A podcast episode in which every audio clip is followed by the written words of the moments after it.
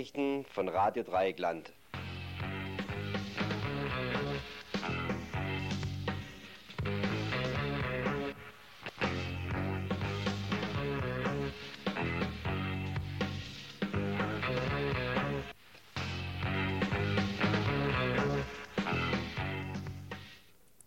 Weiß jemand, wer das, was das Info ist?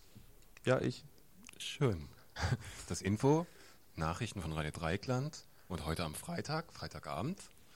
Ja, also wir haben hier ein paar Sachen gemacht und ein paar Sachen sind abgestürzt und eigentlich dachten wir, das würde wieder nichts, aber es wird doch ganz gut werden und wir freuen uns, dass wir heute Abend die Sendung mit euch machen dürfen. Mit euch bedeutet natürlich, dass ihr hier anrufen könnt, sollt, dürft und so weiter. Die Nummer hier in Freiburg 0761 31028. Ja, also wir freuen uns auf eure Mitarbeit. Und freuen. Wir freuen uns alle. Ja. Sechs Beiträge gibt's. Wir fangen doch einfach mal an damit. Ja, fang an. Demo in Bremen zur Abschiebung. Dann eine Demo in Friedrichshafen. Da ist nämlich ein Angolaner ermordet worden. Dann ein Bericht ja, noch zu einer weiteren Demo. Demo am Samstag, Christopher Street Day. Demo, 22 Jahre jährt sich das, der Christopher Street Day, einer der Tage, wo sich Lesben und Schwule gewehrt haben gegen heterosexuelle ja, Übermacht. Und Angriffe staatlicherseits natürlich. Dann äh, ein Bericht über das Straßenbahnkonzept der Stadt Freiburg. Da gab es heute eine Pressekonferenz, da wird es auch einen Bericht zu geben. Und dann nach Jugoslawien. Da haben wir unsere mangelnden Kenntnisse, die trotzdem da sind, obwohl wir Nachrichten geguckt haben. Also wir sind der Meinung, dass in den Nachrichten nicht so besonders viel gelaufen ist dazu und wir haben ein Interview geführt mit einem Jugoslawen, der hier in Freiburg lebt und hoffen, dass wir da vielleicht etwas mehr Hintergrund reinbringen können. Wir können natürlich keine Bilder von Panzern liefern, aber vielleicht gibt es doch ein bisschen mehr bei uns. Hm, kein Blut. Schließlich endlich eine Hommage an unseren allseits geliebten Rektor und der gibt demnächst einen Ball, einen Rektor-Sommerball. Das findet jeden, jedes Jahr statt und das Ganze wird ganz toll. Da werden viele Leute viel Walzer tanzen. Es werden viele Studentinnen zu sehr wenig Geld dort bedienen und eben von den entsprechenden Leuten dann auch angeflaumt und angemacht werden.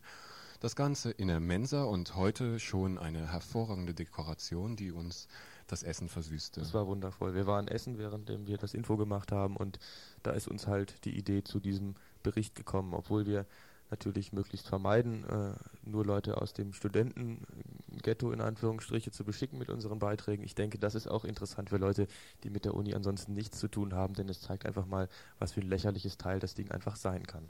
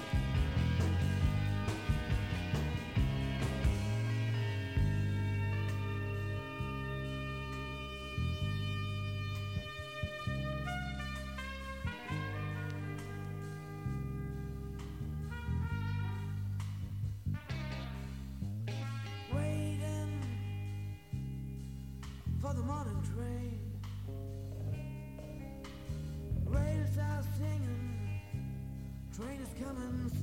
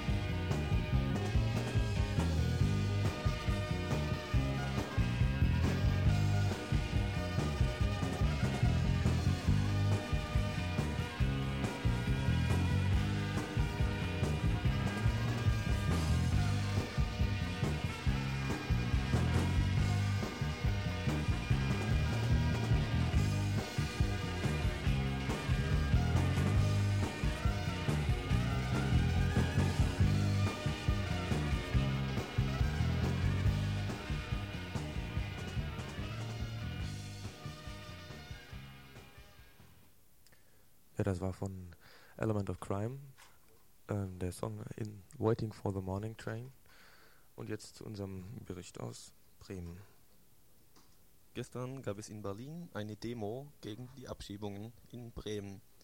Es nahmen 1500 Leute daran teil. Das ist die größte Demo seit dem Golfkrieg. Die Demonstration stand unter dem Motto Asyl ist Menschenrecht, verhindert die Massendeportationen. Am Telefon ist Klaus, Klaus, was stand hinter diesem Motto? Gut, Massendeportation ja, beinhaltet ja schon gleich als Wort auch die Parallelität mit, äh, mit der Nazizeit. Massendeportationen, die zum Teil eben hier auch aus Bremen stattgefunden haben. Die Route war auch recht interessant. Die ging hier in der Bremer Innenstadt äh, vom Bahnhof, der natürlich auch die zentrale Rolle hat. Über den Bahnhof werden dann die abgeschobenen, abzuschiebenden Leute in die Flughäfen dann versch verschafft halt. Äh, das ist Hannover hier, soweit ich das im Kopf habe. Dann ging auch die Route vorbei am Rathaus. Da hat gestern Nachmittag auch der Senat getagt, auch zum selben Thema. Die haben sich also nur dumme Sprüche um die Ohren gehauen. Und letztlich ging es noch zu so einem Abschiebeknast. Auch interessant hieran, das ist ein ehemaliges Gestapo-Haus gewesen in der Nazi-Zeit. Äh, auch damals viele Juden, die da drin gefangen gehalten und gefoltert worden sind, jetzt im Moment Verwendung findet das als unter anderem auch Abschiebeknast. Wer hat zu der Demo aufgerufen? Welche Gruppen waren daran beteiligt? Es war ein breites Bündnis, was auch dazu der Demo aufgerufen hat. Äh, geredet haben Pastoren, dann die Ausländer, also die ausländischen Mitbürger selber, Kurden, äh, arabisch sprechende Leute, Tamilen, Amnesty International hat sich vehement auch äh, gegen diese Abschiebungen, drohenden Abschiebungen gewährt und einen Anwalt. Großadressen gab es von sämtlichen Kindertagesstätten zum Beispiel hier aus Bremen, von der Gewerkschaft Erziehung und Wissenschaften und von den Postgewerkschaftlern. Wie wird die Situation in Bremen in Bezug auf das neue Abschiebegesetz, das am 1. Juli in Kraft tritt, eingeschätzt? Äh, der Anwalt, der viele von diesen Abschiebungen äh, vertritt, jetzt meint, also es ist im Moment nicht damit zu rechnen, dass jetzt am äh, am 1. Juli dann ein Bus durch Bremen fährt und die Leute einsammelt, sondern dass es schon noch Rechtsmittel gibt und dass das natürlich jetzt nicht sofort zu Massenabschiebungen kommen wird, aber äh, die Bedrohung natürlich auf jeden Fall im Raum liegt und man durch vielleicht äh, Widerspruchsverfahren oder so das noch um zwei Monate rausziehen kann.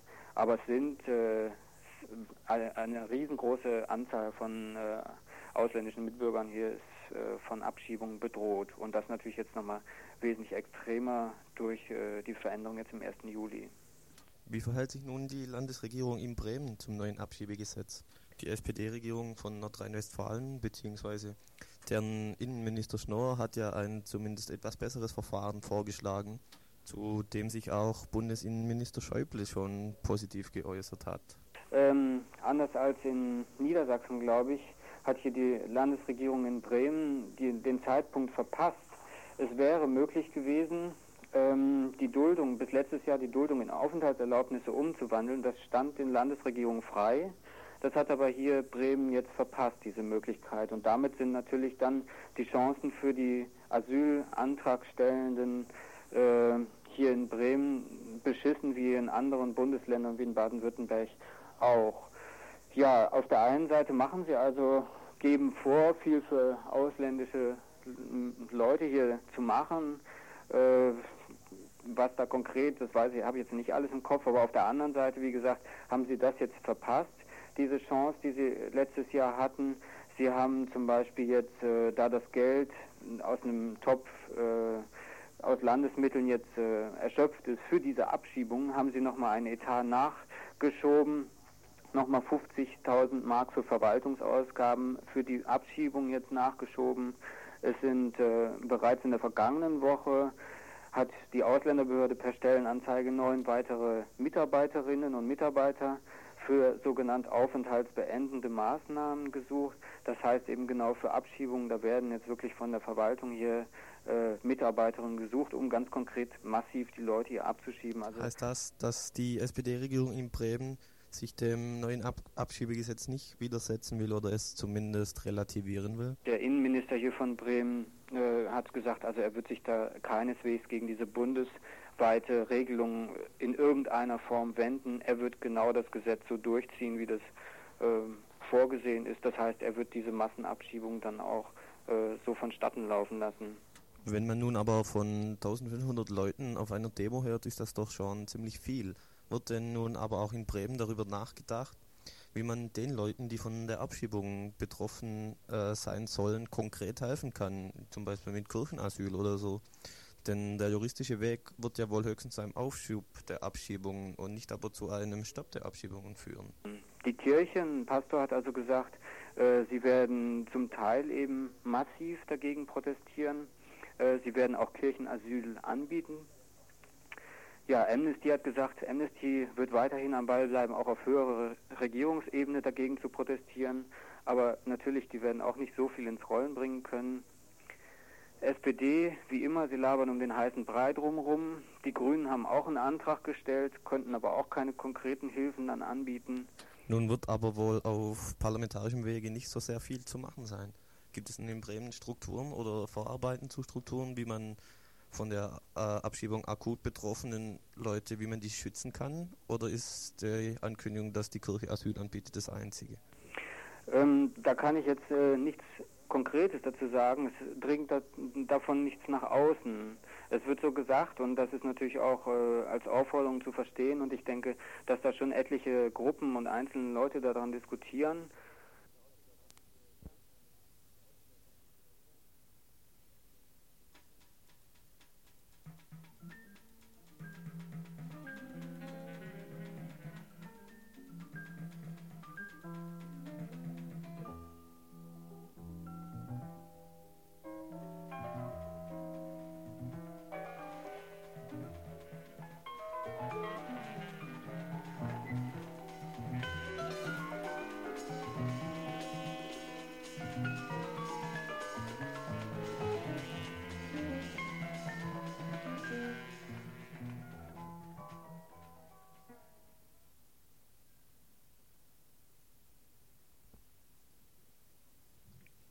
Friedrichshafen am Bodensee.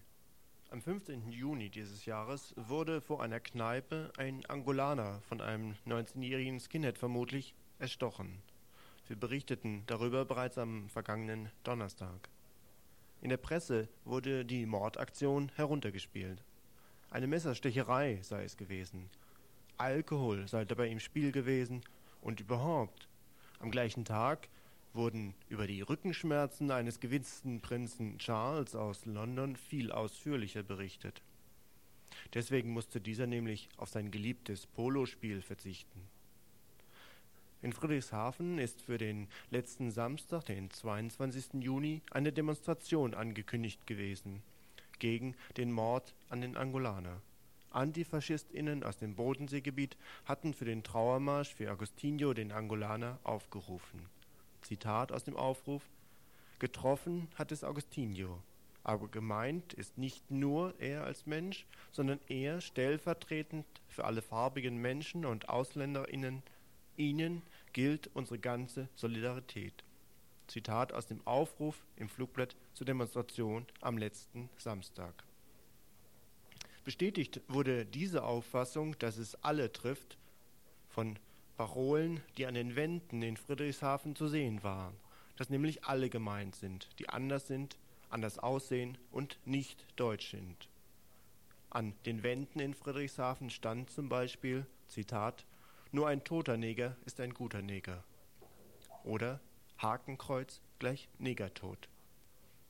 Der Verdächtige, ein 19-jähriger Skinhead, gewiss kein Unbekannter in der Skinhead-Szene, ist inzwischen möglicherweise wieder auf freiem Fuß. Als Ordner mit Armbinde trat er unter anderem auf einer Kundgebung der Deutschen Volksunion auf, einer rechtsradikalen Vereinigung.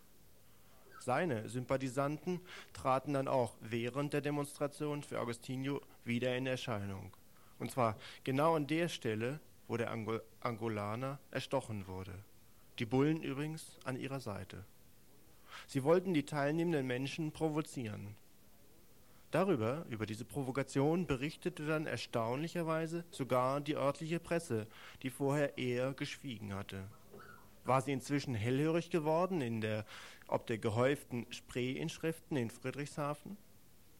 Aber ein Teil der demonstrierenden Menschen beantwortete die Provokation der Faschisten energisch und ließ ihnen, zumindest zu der Zeit, keine Chance. Mehr als 300 Menschen waren zusammengekommen und drückten ihre Solidarität aus. Es war schließlich auch nicht der erste Angriff von Faschisten in der Gegend um den Bodensee. Allerdings, die etablierten Vereine und Gruppen sind kaum zu motivieren. Der DGB kümmerte sich an diesem Tag der Demonstration lieber um andere sogenannte wichtige Sachen. Und auch die Kirche war nicht zur Unterstützung dieser Demonstration zu bewegen. Die Feststellung, ob Ausländerfeindlichkeit der Hintergrund für diesen weiteren Mord an einem Afrikaner war, ist offenbar in Friedrichshafen nicht bei allen auf Zustimmung gestoßen.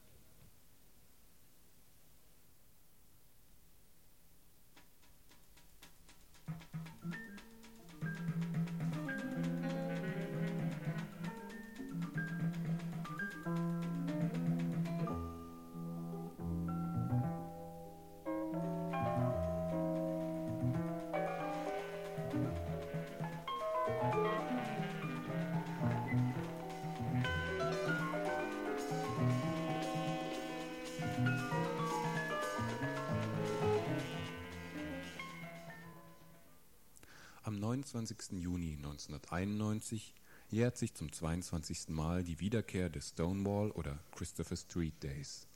Hier im südbadischen, süddeutschen Raum wird es in Heidelberg die traditionelle Demonstration und eine anschließende Fete geben. Wir führten heute Vormittag ein Interview mit Otto von der Schwulenwelle. Einleitend geht er darauf auf die geschichtlichen Hintergründe ein, das heißt das, was damals 1969 so ablief. Es war ja, genau, am 28. Juni 1969 in der Christopher Street eine Kneipe, eine schwul-lesbische Kneipe, das Stonewall Inn. Und dies ist eine, die Straße Christopher Street, äh, Christopher Street ist eine Straße, wo sehr viele Schwule und Lesben unterwegs waren.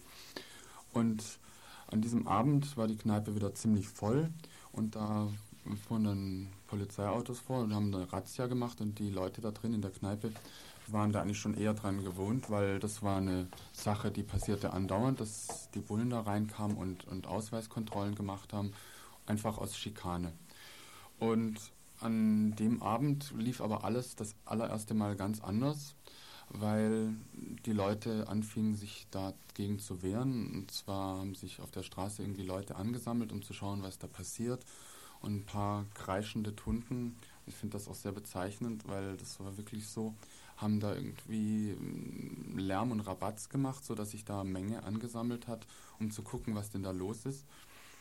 Und mm, da kamen dann immer mehr Bullen auch, und, weil, weil das war schon für die sehr aufregend zu festzustellen, dass die Leute sich da irgendwie versammeln und sich wehren und zur Wehr setzen. Und irgendwann flogen dann auch die ersten Flaschen und die Menge hat zunehmend irgendwie sich da reingesteigert. Und da ist die Bullerei zum Teil abgehauen und zum Teil ist, haben sie auch Nachschub geholt. Und es wurde ziemlich heftig. Die haben dann Leute festgenommen und die anderen haben versucht, sie wieder zu befreien. Und das ging dann hin und her, sodass die Bullerei sich letztendlich in die leer gewordene Kneipe geflüchtet hat, die dann plötzlich in Flammen aufging. Was dann dazu geführt hat, dass die ganze Straße abgesperrt wurde. Damit war dieses Ereignis eigentlich schon vorbei und es ging nur 45 Minuten, aber ich denke, es hat letztendlich enorm was bewirkt. Also Christopher Street Day ist äh, also so gesehen eigentlich der Anfang einer schwulen Bewegung äh, überhaupt. Also seit diesem Zeitpunkt haben Schwule und Lesben begonnen, sich äh, bewusst zu machen, dass sie eine Gruppe sind, die sich auch zur Wehr setzen kann. Also dass es nicht darum gehen kann, äh, alles nur so geschehen zu lassen und es zu akzeptieren, wie die Gesellschaft mit ihnen umgeht. Was sich dann entwickelt hat, also das war 69, da war ja sowieso ganz schön was los, auch in den USA. Und von dort her kommt die Schwulenbewegung an sich. Äh, ist also im, im, in diesem Zusammenhang auch mit der Studentenbewegung, mit der 68er-Bewegung, mit der Vietnam-Bewegung. Äh, das, das war so eine solidarische Bewegung, worin sich die Schwulen auch eingebettet sahen äh, und, und ihr Verständnis da drin hatten. Und das, das, das hat sich dann irgendwie zu einer relativ militanten Bewegung entwickelt damals, also eine linke militante Bewegung. Die haben jedes Jahr ihre Demo auch gemacht als Gedenken an Christopher Street Day. Aber mit der Zeit hat sich das, das Ganze dann auch wieder irgendwie verflacht. Also nachdem die ersten Erleichterungen kamen, irgendwelche Gesetze erreicht wurden oder sonst was, ist das Ganze irgendwie auseinandergesplittet. Äh, das, das ist äh, eine Entwicklung gewesen, die dann aufgrund der, der neu geschaffenen Möglichkeiten sich ergeben hat. Und ich denke, das hat sich bis heute nicht verändert. Dieser Tag wird immer noch gefeiert jedes Jahr. Ich denke, die Art und Weise, wie er gefeiert wird, hat sich über die, über die Jahre sicherlich verschoben und das, das Bild, was es eben heute gibt von diesem Christopher Street Day, ist einfach nur ein Spiegel dessen, wie sich die schwule Landschaft einfach jetzt verändert hat und, und aufgespalten hat in, in eine relativ bunte Landschaft. Also es ist alles unheimlich vielfältig. Aber ähm, man müsste natürlich jetzt dann das Ganze noch hinterfragen, was, was will das denn und, und wo steht diese Bewegung heute? Also wo sind die im, im Vergleich, es war eine ganz politische Sache am Anfang ausschließlich und, und heutzutage ist es, ist es eben äh, fraglich, wo sich diese, diese Demo jetzt an sich noch befindet, was die ausdrücken will letztendlich. Die Christopher Street Day Demo und gerade die in Berlin scheint heutzutage also eher lustig und bunt als politisch zu sein. Die Situation von Lesben und Schwulen heute und die aktuelle Auseinandersetzung damit findet, wird also nicht mehr auf dem Christopher Street Day thematisiert. Dazu nochmal Otto. Diese Christopher Street Day Demos, die jetzt stattfinden, sind natürlich äh, sehr fröhliche Demos, aber letztendlich muss sich natürlich schon jeder dazu entscheiden, dahin zu gehen. Also das ist natürlich schon ein Schritt. Das fällt manchen leichter und manchen schwerer. Also es kommt auch auf die Stadt an. In Berlin ist das sicher einfacher. Was jetzt da neulich war in Berlin, diese Demo, äh, ist sicherlich anders einzuschätzen, weil es ist eine Sache, die ganz konkret auf einen Vorfall zurückging, und zwar auf den, den wachsenden Druck von rechts. Also Rechtsradikalismus in den neuen Bundesländern, das ist ja ein Phänomen, das ist sicherlich eine Sache, womit sich auseinandergesetzt werden muss und das betrifft unter anderem auch die Schwulen, also sicher nicht nur, aber auch die Schwulen und die Lesben. Und auf einen konkreten Fall auf einen Überfall auf, auf ein Fest in einem Ostberliner Stadtteil gab es dann, also der, dieser Überfall war sehr brutal und der war auch wohl geplant und ist insofern irgendwie ganz neu und ich denke, dass das im Bewusstsein von vielen Leuten da auch was verändert hat. Daraufhin gab es dann diese Demo, die meiner Ansicht nach äh, äh, eben sehr bedeutsam ist, weil es relativ viele Leute waren, die da waren und sehr gemischt. Es waren etwa 4.000 bis 5.000 Leute, die Zahlen gehen etwas auseinander, das ist immer so bei Demos. Und ein Drittel waren Schwule, ein Drittel waren Lesben und ein Drittel waren Leute aus dem, ja, aus irgendeinem linken Spektrum, die sich da auch mit angeschlossen haben. Und das ist eigentlich äh, eine ganz tolle Sache, finde ich. Und, und in dieser Demo, die sich ganz bewusst zum Ziel gemacht hat, eben gegen diesen wachsenden Rechtsradikalismus äh, auszusprechen und die, die dann auch durch die ganze Stadt ging, um, um da eben aufmerksam zu machen, also wir, wir dulden das nicht und ich denke, das ist letztendlich auch alles, was so eine Demo ausdrücken kann, weil also so, so, die, so zu zeigen, also äh, wir werden irgendwas überlegen, was man dagegen tun kann. Also wir lassen das auf jeden Fall nicht geschehen. Wir, wir sind aufmerksam, wir, wir sehen, was da passiert. Und das ist, das ist halt der Unterschied zu dem, was da in dieser Christopher Street Day Demo abgeht, denke ich mal. Siehst du denn da auch eine Chance drin, in diesem sich wehren oder in diesem Widerstand leisten gegen einerseits faschistische, zunehmende faschistische Gewalt und andererseits, du hast es erwähnt, fünf neue Länder, da nimmt auch eine rassistische Gewalt zu, also Gewalt gegen, da ist ja ein Schwarzer aus einer Straßenbahn neulich gestoßen worden und ist dann ums Leben gekommen. Also gibt es da vielleicht Perspektiven sogar zusammenzukommen über diese Angriffe auf verschiedene Gruppierungen erstmal, deiner Meinung nach? Ja, wünschenswert ist das sicher, aber wenn du siehst, also in Berlin war, am, am Freitag war diese Demo von den Schwulen und Lesben und am Sonntag war eine Demo in Berlin, die sich gegen die rassistische Gewalt äh, wenden sollte, gegen, wegen dieser Schwarzen, die da ums Leben gekommen sind schon. Und da waren es irgendwie 1500 Leute. Und das ist natürlich auch schlecht. Ich meine, ich weiß, es gab dort einen schwulen und lesbischen Blog, sicher auch auf der Demo, aber das sind, äh, die Dimensionen sind, sind äh, eher bescheiden, denke ich. Also ich denke, da sind, das soll, müsste sicher dran gearbeitet werden. Ich kenne in Berlin auch Gruppen, die da sich engagieren. Aber so eine, eine groß angelegte Bewegung sehe ich da sicher nicht. Also wie sieht es denn in Freiburg aus? Also einerseits mit diesem Zunehmen von Gewalt gegen Schwulen, aber andererseits auch der, der Präsenz oder dem äh, ja, in die Öffentlichkeit auch gehen von Schwulen und es auch quasi zeigen, wir sind schwul und wir stehen auch dazu. Die Gewalt gegen Schwule nimmt allgemein zu, nimmt auch in Freiburg zu. Es ist natürlich mm, in erster Linie mal sehr schwierig. Ich denke, das ist auch Aufgabe, dieses, dieses Phänomen Gewalt gegen Schwule auch den Schwulen selbst irgendwie bewusst zu machen, weil so wie viele Schwule heutzutage leben, also in diesem, in so einer sich eingerichteten Doppelform, tagsüber sind wir heterosexuell in unserem Berufsfeld und abends werden wir dann schwul, wenn es niemand mehr merkt und dann sind wir unter uns. Also da kannst du dann schon ganz gemütlich leben, ohne dass du irgendwie was wahrnimmst um dich rum, je nachdem, wo du dich dann noch aufhältst. Also das Phänomen Gewalt gegen Schwule, das, das zunimmt, das muss erstmal in, in dieser Gruppe, äh, die ja sehr gemischt ist, irgendwie bewusst gemacht werden, damit du da irgendwie was tun kannst.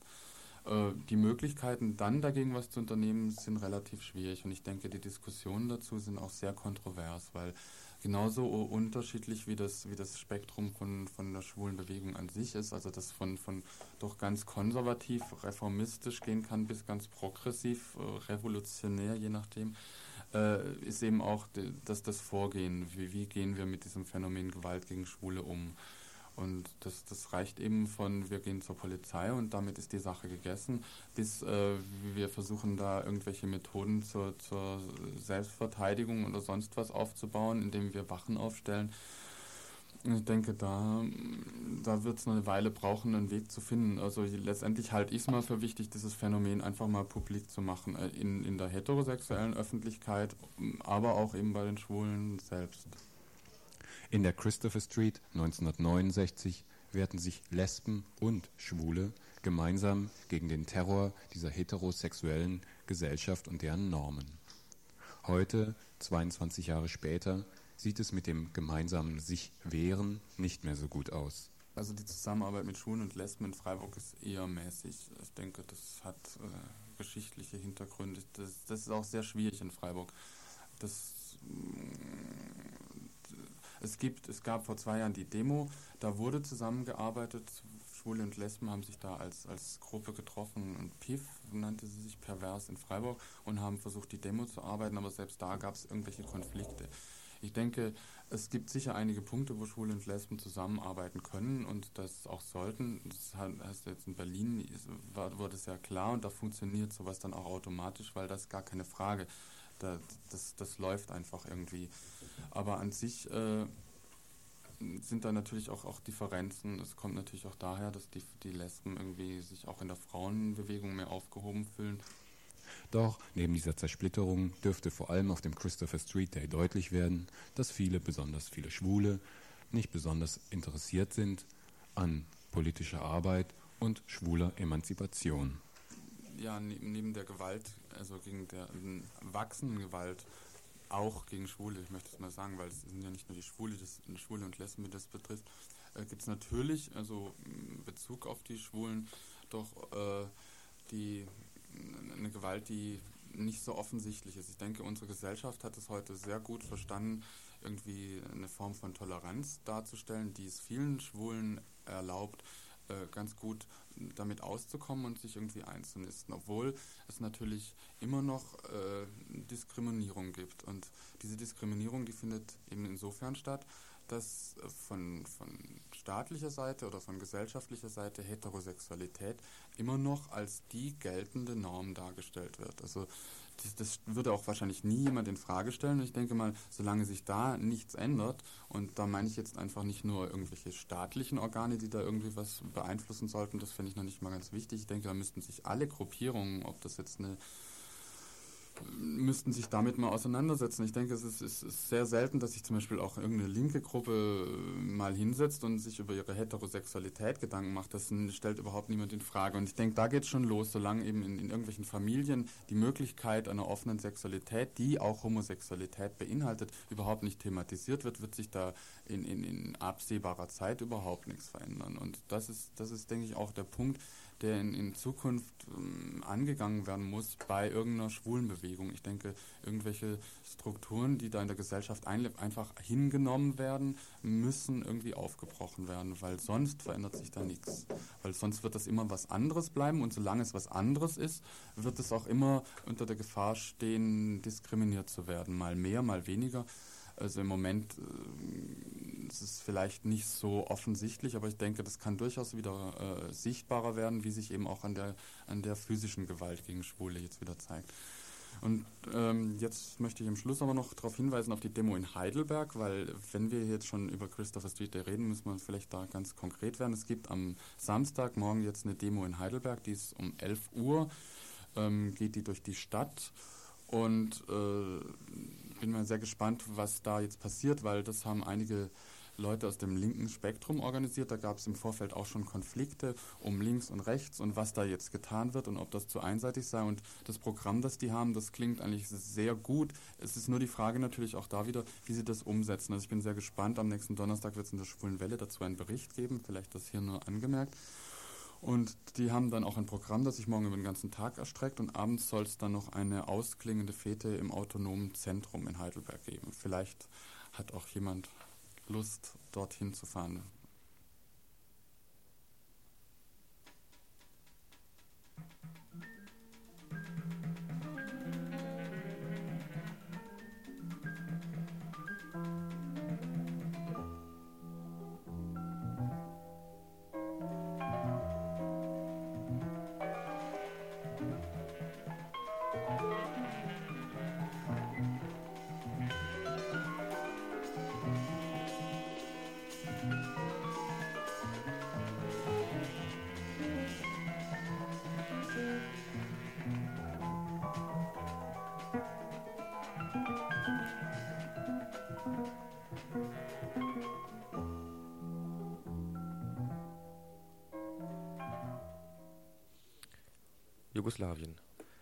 Kriegerischen Auseinandersetzungen in Jugoslawien, die Loslösung der slowenischen und kroatischen Republiken aus dem jugoslawischen Bundesstaat und die Reaktionen der Bundesarmee auf die Loslösung waren in den letzten Tagen das Thema in den bürgerlichen Medien. Doch was ist außer dem Filmmaterial, das barrikadenbrechende Panzer und schießbereite Soldaten beider Seiten zeigt, überhaupt rübergekommen? In einem Interview erörterten wir mit Tino, einem in Freiburg lebenden Jugoslawen, die Fragen, die in der aktuellen Berichterstattung untergehen.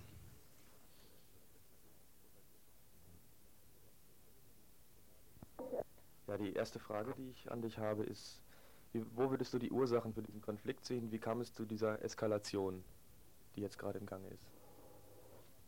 Die Ursachen für die Eskalation oder für jetzt bevorstehenden oder be bereits stattfindenden Bürgerkrieg, würde ich mal sagen, sehe halt äh, Einmal in der Tatsache, dass sich da ein altes System noch wehrt, so äh, das restkommunistische System. Und zweitens halt in, ist auch die Schwierigkeit für ähm, Serbien einfach andere Republiken als selbstständige Staaten anzuerkennen. Äh, praktisch ist eine Tendenz, dass unter dem Namen Jugoslawien so eine Art von äh, Firma Großserbien laufen sollte und da äh, die meisten halt da in der Armee von Serben sind, ist es klar, dass die auch bestimmte Machtstrukturen beherrschen und das ist schwer auch zu akzeptieren, dass die anderen selbstständig werden wollen. Siehst du denn überhaupt Möglichkeiten, dass die einzelnen Völker, die vorher den jugoslawischen Bundesstaat wenigstens auf dem Papier gebildet haben, dass die irgendwann nochmal vielleicht äh, die Konflikte anders austragen als auf diese kriegerische Art und Mhm. Weise. Ja, ich glaube schon, das wäre möglich, auch so eine Art von Union von, von souveränen Staaten. Also in jetzt bestehenden Grenzen, die sind wie alle Grenzen natürlich ein bisschen ungerecht. Es gibt immer ethnische Gebiete, die durchschnitten werden, aber das sind, äh, glaube ich, die einfachste Lösung wäre so ein, eine Union von souveränen Staaten, die eventuell auch so äh, die, äh, die Aufgaben nach außen zum Beispiel vertreten, nach außen auch Zoll, also doch eine staatliche Einheit, aber mit mehr Souveränität für einzelne Republiken. Das würde aber heißen, dass die Euphorie für die hier einzelnen Nationen, die gerade in den Balkanstaaten ziemlich auf Hochkurs ist, dass die in irgendeiner Weise äh, dem Nachdenken weichen müsste. Also den Vorschlag hatten Slowenien und Kroatien auch gemacht, dass es einen, äh, einen äh, konföderalen Staatenbund geben soll, wurde halt abgelehnt äh, von der Seite Serbiens und Montenegros. Äh, zum zweiten Teil deiner Frage, in absehbarer Zeit glaube ich nicht. Jetzt ist äh, der Konflikt so eskaliert. Ich glaube nicht, dass man das so einfach lösen könnte. Jetzt bemühen sich natürlich alle, dass es äh, so wenig wie möglich Opfer geben äh, sollte, aber ich sehe da im Moment auch keine große Hoffnung, dass es innerhalb von einer Woche gelöst werden könnte. Ein Punkt, der mir noch ziemlich auffällig erschien, war die Zurückhaltung der westlichen Staaten, was die Anerkennung von Slowenien und Kroatien, die ja eigentlich eine parlamentarische Demokratie bilden, nach westlichem Muster, diese Zurückhaltung zu erklären. Äh, die hat sich natürlich jetzt in den letzten Tagen etwas aufgelöst, aber trotzdem fahren sowohl die USA als auch die Europäische Ge- Ge- Gemeinschaft immer noch auf dem Kurs, dass sie Gesamtjugoslawien als Gesprächspartner akzeptiert. Mal glaube ich, das sind so formaljuristische oder völkerrechtliche Gründe, weil das faktisch unmöglich ist, einen neuen Staat anzuerkennen, bevor man den alten aberkennt. Also hätten sie die zwei Staaten anerkannt, das hieße, die würden den jugoslawischen Staat nicht mehr anerkennen, also das, das wäre also auch nicht sehr diplomatisch. Das wäre so auf dieser Ebene von, von formal, also auf der formalen Ebene gesehen. Zweiter Grund ist sicherlich so, dass das sind ökonomische Hintergründe. Also Jugoslawien ist total verschuldet, also fast 40 Milliarden D-Mark, vor allem im Westen. Und die haben halt schon Interesse und Hoffnung noch, dass diese Gelder zurückkommen und dachten, falls das auseinanderfällt, da ist niemand dann mehr, der das zahlen könnte. Wobei schon in Jugoslawien darüber nachgedacht worden ist. Und die Slowenen und Kroaten hatten sich schon auch einen bestimmten Plan gemacht, wie man die Schulden aufteilen könnte und die zurückzahlen könnte und sich auch so bestimmte Rückzahlungsziele äh, halt vorgestellt und gesetzt. Aber das ist natürlich jetzt auch äh, anders. Äh, jetzt haben sie genau das, äh, was äh, so volkswirtschaftlich nicht sinnvoll ist. Also jetzt besteht keinerlei Chance, dass diese Schulden jemals bezahlt werden, weil ein Land, das so im Krieg äh, einige Zeit verbracht hat, ist natürlich noch ärmer. Es ist ohnehin ein armes Land. Andererseits haben sie durch diese Haltung sowohl die USA als auch die EEG eigentlich die Armee und diese sta starke nationale serbische Position schon ermuntert, so eine Art von Militärputsch zu machen. Deshalb würde ich schon sagen, es gibt fast ein bisschen Ähnlichkeit wie mit dem Einmarsch von, von Hussein in, in Kuwait. Also es gab auch Gerüchte, dass die Amis ein bisschen so signalisiert hätten, wir würden nichts dagegen unternehmen. Und jetzt ist auch in der Tat so ganze Zeit dieses Beharren auf jugoslawischer Einheit hat sich natürlich schon bewegt, gesagt, naja, also da droht uns vom Westen eigentlich keine Sanktion. Ein paar Kredite sind jetzt neuerdings äh, bewilligt worden, allerdings noch nicht ausgezahlt. Und die haben sich gedacht, also das ist jetzt okay. Also die haben gegen uns nicht. In der Tat ist die Haltung immer noch so. Die EG ist vor allem Jugoslawien als einheitlicher Staat auch wichtig, weil halt äh, Griechenland ist halt EG-Mitglied und ist praktisch abgeschnitten. Äh, wenn man die Adria vergisst, man kann über Italien fahren, aber es ist sehr natürlich, der Transport von Waren ist sehr teuer. Und freier äh, Güterverkehr und Waren, Menschen- und Kapitalverkehr ist sehr wichtig und durch einen einheitlichen Staat wie Jugoslawien bis jetzt auch ziemlich reibungslos abgelaufen. Da bestehen bilaterale Verträge mit der EG. Jugoslawien kassiert ein bisschen und das läuft alles gut. Auch der ganze Osten äh, in, in, der EG, in der EG und jetzt Osteuropa, das würde natürlich dann alles äh, über Jugoslawien abgewickelt, es sei denn, es ist Krieg. Und dann ist es natürlich, oder es gibt mehr Zollgrenzen und das ist ein bisschen komplizierter. Äh, also verhandlungstechnisch ist es komplizierter, mit fünf Staaten äh, zu verhandeln, als mit nur einem einzigen. Aber das ist, ich finde, das ist immer noch kein Grund, dass man da bestimmte Prinzipien der Demokratie da opfert, aus, aus mini-ökonomischen Gründen. Also, oder dass man sich vielleicht sagt, naja, also jetzt haben sie uns den Urlaub vermiest und deswegen sollen wir sie nicht anerkennen. Das ist ja unglaublich. Also würdest du denn dann vielleicht erwarten, dass sich die EG in irgendeiner Weise einschaltet, jetzt in nächster Zeit?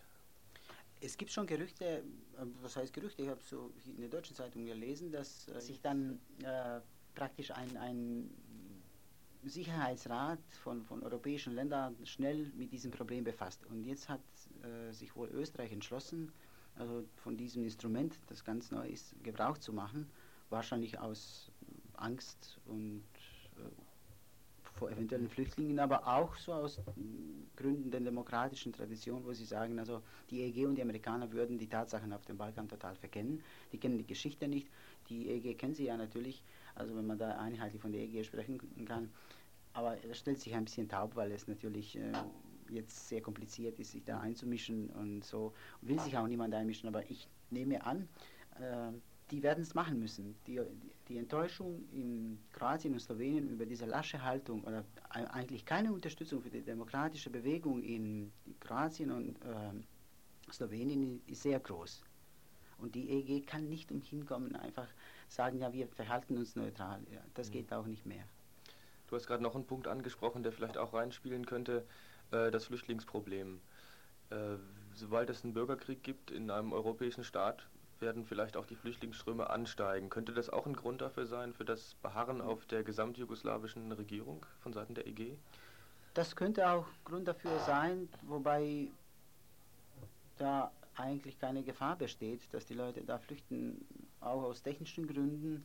Äh, die Grenzen sind ja zu und äh, relativ unwegsam da zu flüchten. Und es gibt, es gibt noch eigentlich nicht so viele Gründe, dass da tatsächlich äh, so ein der, der Bürgerkrieg tobt. Es sind natürlich so äh, Maßnahmen durch die Armee.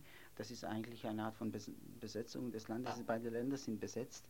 Äh, man weiß eigentlich nicht, wer eigentlich das Sagen hat, ob die Armee das hat oder ob, ob die das von der Bundesregierung hat. Die Bundesregierung da in Belgrad sagt ja natürlich, wir haben das Oberkommando, was auch sein mag, aber das glaubt eigentlich mittlerweile niemand dort. Im Prinzip hat über die Armee das Oberkommando das Staatspräsidium, äh, das allerdings nicht funktionsfähig ist, weil, weil es nicht zusammenkommt, weil die Wahl von diesen Kroaten äh, von Serbien und Montenegro blockiert wurde und im Prinzip muss die Armee wahrscheinlich ein, ziemlich einmächtig gehandelt haben. Mhm. Das käme so eine Mini-Mini-Putsch milde Sorte gleich. Mhm. Äh, was das Problem in den Flüchtlingen betrifft, ich glaube nicht, dass da tatsächliche Gefahr bestünde, dass da Flüchtlinge kommen könnten. Die Leute äh, in, in, politischen Strukturen in der EG und USA denken eh, das könnte Schule machen, dass dann viele andere kleine Völker in Europa sich eventuell auch erheben und sagen, ja, jetzt wollen wir uns auch trennen, zum Beispiel in Moldawien, in Rumänien, also von oder Ungarn in, in, in Rumänien oder Griechen in äh, äh, Albanien oder Albaner in Jugoslawien. So, das ist auch ein Problem, das man total verkennt. Also das sind zwei Millionen Menschen, die in einem Staatsterror ohnesgleichen ausgesetzt sind in Südserbien. Das sind natürlich äh, schon äh, sehr realistische Gefahren. Das sind sehr realistische Gefahren, aber das heißt immer noch nicht, dass sie deswegen keinen Grund auf Selbstbestimmung hätten, weil sie klein und unterdrückt sind.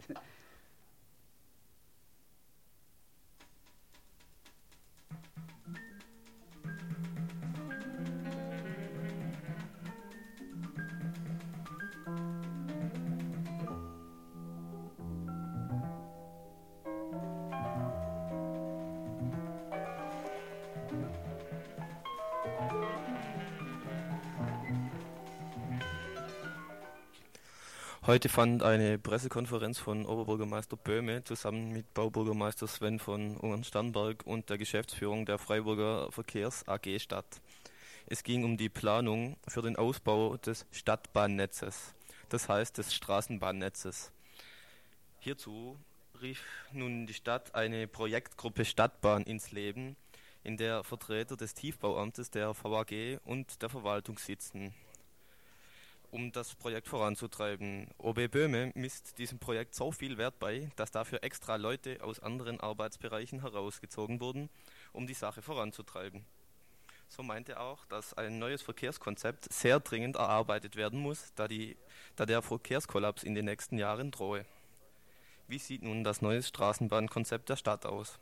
Es geht vor allem um zwei Dinge. Zum einen um den Ausbau des Streckennetzes nach Gundelfingen, Weingarten, Hochdorf Kappel und ins Rieselfeld. Zum anderen geht es um den Bau eines eigenen Gleiskörpers der Straßenbahn in der Habsburger Straße, der Komturstraße und der Hans-Jakob-Straße. Zum ersten Punkt. Der Verlängerung Stra der Straßenbahnlinie in die noch nicht angeschlossenen Stadtteile und in die Umlandgemeinden. Ziel ist hierbei, den Autoverkehr aus der Innenstadt rauszuhalten. Hierbei ergeben sich aber schon die ersten Probleme. In Gundelfingen zum Beispiel. Dort gibt es offensichtlich eine Lobby von Geschäftsleuten, die befürchten, dass ihre Kunden, wenn es eine Straßenbahn gibt, dann nicht mehr bei ihnen einkaufen, sondern in die Innenstadt fährt. Diese Lobby schafft es bisher, dass die Pläne, Gundelfingen an das Straßenbahnnetz anzuschließen, nicht vorankommen. Zum zweiten Punkt der Schaffung eines eigenen Gleiskörpers für die Straßenbahn. So wurde offensichtlich erkannt, dass zum Beispiel in der Habsburger Straße für die Straßenbahn kein Vorwärtskommen mehr ist, weil sie im täglichen Stau des Autoverkehrs stecken bleibt. Aufgrund dessen will man nun im Rathaus den Ausbau des öffentlichen Nahverkehrs absolute Priorität einräumen. Wie sich dies mit dem von der Verwaltung favorisierten Konzept der B31 Ost verbindet, ist meiner Meinung nach allerdings rätselhaft. Kommen wir nun zu der Problematik bei diesem Konzept, das übrigens laut Böhme von allen Fraktionen im Gemeinderat als gut empfunden wurde. Zum einen ist ein Problempunkt die Finanzierung. Bisher wurde nach Gemeindefinanzierungsgesetz der Bau neuer Straßenbahnlinien mit 85 Prozent der Investitionskosten vom Bund bezuschusst. Den Rest muss die Gemeinde bezahlen. Bei der veranschlagten Gesamtsumme von ca. 250 Millionen D-Mark wäre das für die Stadt Freiburg immer noch 50 Millionen D-Mark. Woher sollen jedoch diese 50 Millionen D-Mark kommen? Hierzu beabsichtigt die Stadt, die Mehreinnahmen aus der Erhöhung der Mineralölsteuer und dem, dem Ausbau des öffentlichen Nahverkehrs zuzustecken. Außerdem sollen die Einnahmen von Parkuhren, die bisher nur zum Zwecke der Wartung oder Schaffung von Parkflächen verwendet werden durften, ebenfalls dem öffentlichen Nahverkehr zugutekommen soll. Dies ist zwar ein guter Ansatz, würde wohl aber kaum 50 Millionen einbringen. Aber OB, Böhme lässt sich dadurch nicht aus der Ruhe bringen. Er ist sich sicher, dass auch dieses Mal neue Finanzierungswege gefunden wurden und verweist in Bezug darauf auf, den, auf das Finanzierungskonzept der Tiefgarage für die KTS. Würde die KTS überhaupt nicht gebaut werden, wäre wahrscheinlich genügend Geld da, um den öffentlichen Nahverkehr entsprechend zu subventionieren. Ein neues Konzept, das ganze Verfahren zu beschleunigen, wurde auch vorgelegt. Hierbei wird wie folgt vorgegangen. Man gibt nicht mehr einem Teilprojekt absoluten Vorrang. Also man sagt nicht mehr, zuerst wird die Straßenbaulinie zum Beispiel nach Gundelfingen ähm, nach Gundelfingen gebaut. Danach kommt äh, die Verlagerung der Bahnlinie auf einen eigenen Verkehrskörper in der Habsburger Straße und so weiter. Nein, der neue Plan hört sich an wie eine Konfliktvermeidungsstrategie à la KSZE-Konferenz. Es gibt für jeden Einzelteil ein fertiges Konzept und als erstes gebaut wird das, welches auf keinen Widerstand in der Bevölkerung stößt. Das heißt, dass, ein, dass das Einfachste wohl der Bau einer eigenen Trasse in der Habsburger Straße sei, weil dort wohl keine Anwohner sich querstellen werden und weil der Grund und Boden im Besitz der Stadt ist. Projekte, die nicht unumstritten sind, werden demnach Entschuldigung, Projekte, die, die umstritten sind, werden demnach erstmal hinten angestellt. Ein solches Projekt wie zum Beispiel der Ausbau der Straßenbahnlinie nach St. Georgen wäre dies. Dort haben sich die Bürger gegen den Plan der Verwaltung gewehrt, eine Straßenbahnlinie quer über ihren Kurfplatz laufen zu lassen und eine andere Linienführung vorgeschlagen. Diese wurde von der Stadt jedoch als unpraktikabel zurückgewiesen. Was wird nun mit dem Straßenbahnanschluss für St. Georgen? Die Verwaltung gibt sich basisdemokratisch und drückt ihren Vorschlag nicht dem Willen der betroffenen Bürger auf. Nein, man wartet nun ab, wie sich die Bürger von St. Georgen zu den neuen Triebwagen stellen werden und ob sie vielleicht dann den Plan der Verwaltung doch noch zustimmen werden, dass die neuen Triebwagen dann quer über den Kurfplatz fahren werden. Die Vermutung, dass die einzelnen Stadtteile dadurch, dass man sie erstmal nach hinten stellt und gar nichts macht, dazu gezwungen werden sollen, dem Plan der Verwaltung zuzustimmen, weisen die gewählten Vertreter des Bürgers jedoch weit von sich.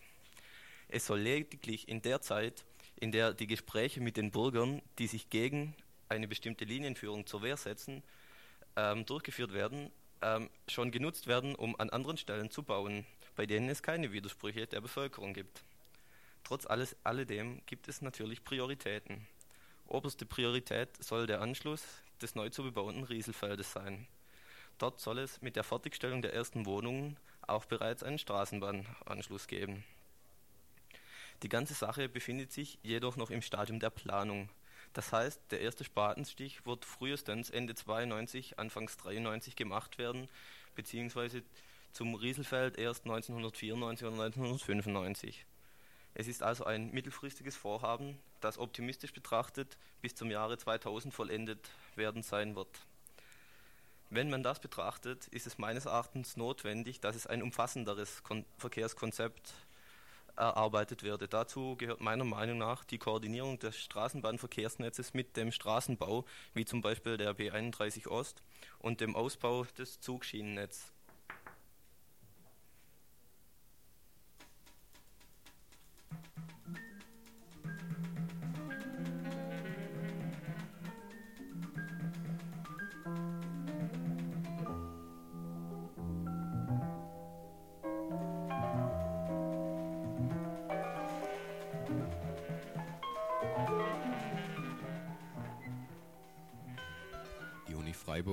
Gilt für manche hier doch immerhin noch als ein Ort, an dem mehr als anderswo nach und weitergedacht wird. Das findet auch das Rektorat, wovon wir uns heute beim Besuch der Mensa überzeugen konnten. Der diesjährige Rektor Sommerball, das ist eine Fete, die der Rektor der Uni traditionsgemäß abhält, besticht durch erbauliche Sprüche. Auf großen Plakaten die als Pergamentimitation besonders Ehrfurcht heischen sollen, prangen folgende Merksätze. Die besondere Geschichtlichkeit der Dichtung liegt darin, dass sie nicht, wie die Stufen der wissenschaftlichen Erkenntnis, durch einen späteren Fortschritt überwunden wird, sondern dass sie die späteren Zeiten braucht, um verstanden zu werden. Ein entzückender Hinweis darauf, wie Rektor und Universität die Literatur gerne begreifen. Nicht aktuelle Auseinandersetzung ist gefragt, sondern metaphysisches Gebrabbel über alte Texte, der alten Bildungsbürger aller Goethe. Dichtung für die Ewigkeit. Interpretationswichserei über schöngeistige Texte, das hätten sie gerne im Rektorat. Doch es kommt Ärger. Die Arbeit der Universität besteht in der Förderung, kritischen Pflege und Überlieferung des Wissens. Heißt es da, und die Gremien, in denen Kritik an Wissen selbst und Struktur des Wissensapparates geleistet wird, sind mehrheitlich mit Professorinnen besetzt. Wobei anzumerken ist, dass es nur 2,3 Professorinnen gibt. Dem Felsen der Wahrheit können wir nicht von der Stelle rücken, wohl aber können wir an ihm scheitern. Scheitern können die Kandidatinnen auf Stellen sehr leicht. Sie haben in Freiburg bei den meisten frei werdenden Lehrstühlen keine Chance.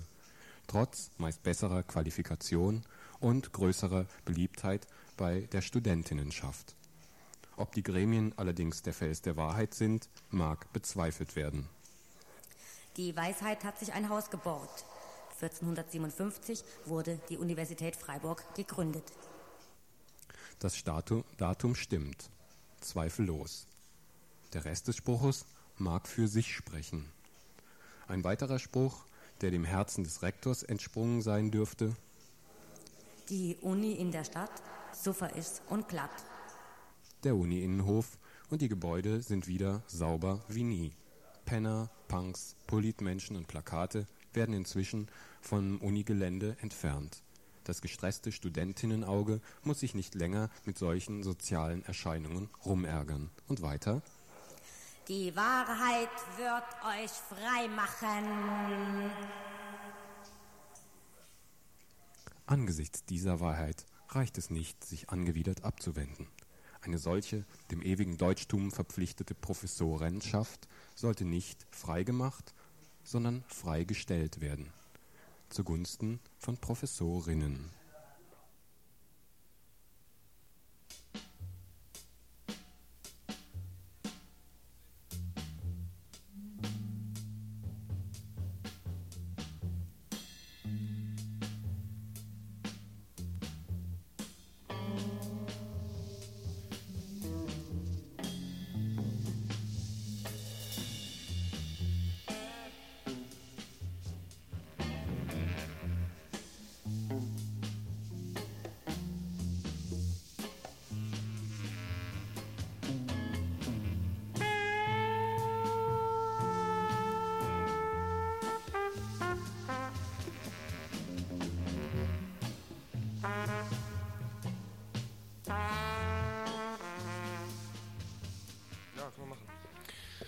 Ja, wir kommen jetzt zu den Veranstaltungshinweisen. Heute Abend um 19.30 Uhr ist ein Vorbereitungstreffen zu bestimmten Maßnahmen, die zum 1. Juli Bezug nehmen. Nämlich da läuft die Frist aus und Leute befürchten abgeschoben zu werden. Die sogenannten Ausländer, Ausländerinnen. Und da wird es ein Treffen geben, organisiert vom Südbadischen Sprecherinnenrat. Da soll auch die Vernetzung von Initiativen innerhalb Baden-Württembergs besprochen werden. Ich sage nochmal wann, um 19.30 Uhr und wo? Im Radikaldemokratischen Zentrum in der Egonstraße 54.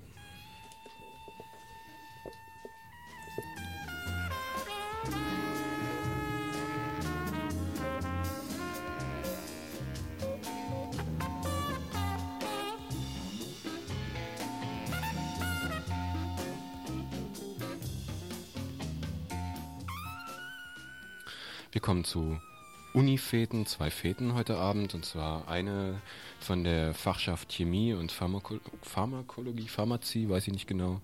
Im Chemiehaus Hochhaus ist die, das ist da bei der Mensa 2. Und dann habe ich noch Leuten hören von jemandem, da weiß ich aber auch nicht genau, es gibt noch eine Fete heute Abend zu der Ethnologen, Ethnologinnen. Die ist irgendwo am Werdering, Werdering 10, glaube ich.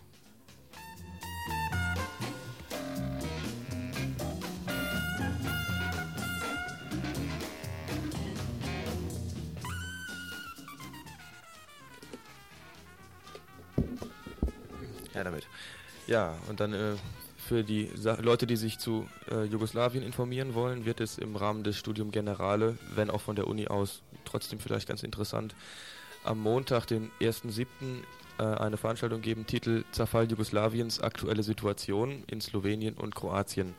Das ist am Montag, den 1.7. um 20.15 Uhr im KG1 Kollegiengebäude 1 in der Uni Raum 1023 1023.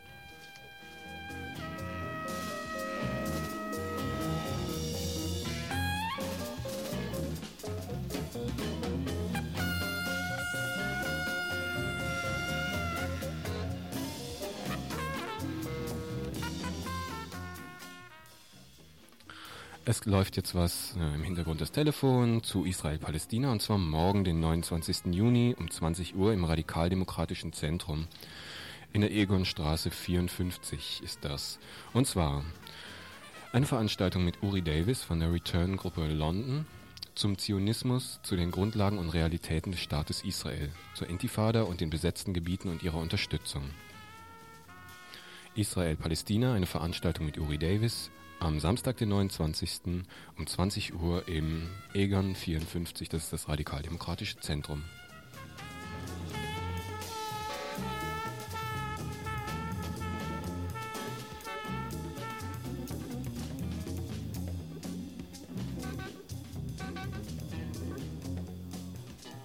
Ja, und wir haben gerade gehört, die Wagenburg-Fete, die heute ist, läuft bereits. Es gibt Musik, Fokü und ähnliches.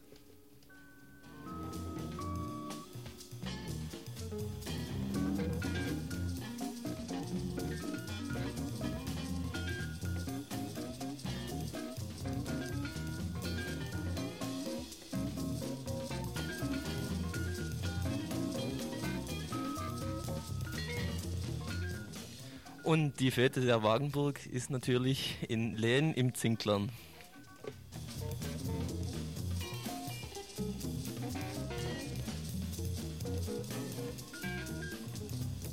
Schubidu in halbwegs eigener Sache, denn dort arbeite ich, äh, weise ich noch ganz kurz auf den Tag der offenen Tür hin, am Freitag, den 28.06. Hä?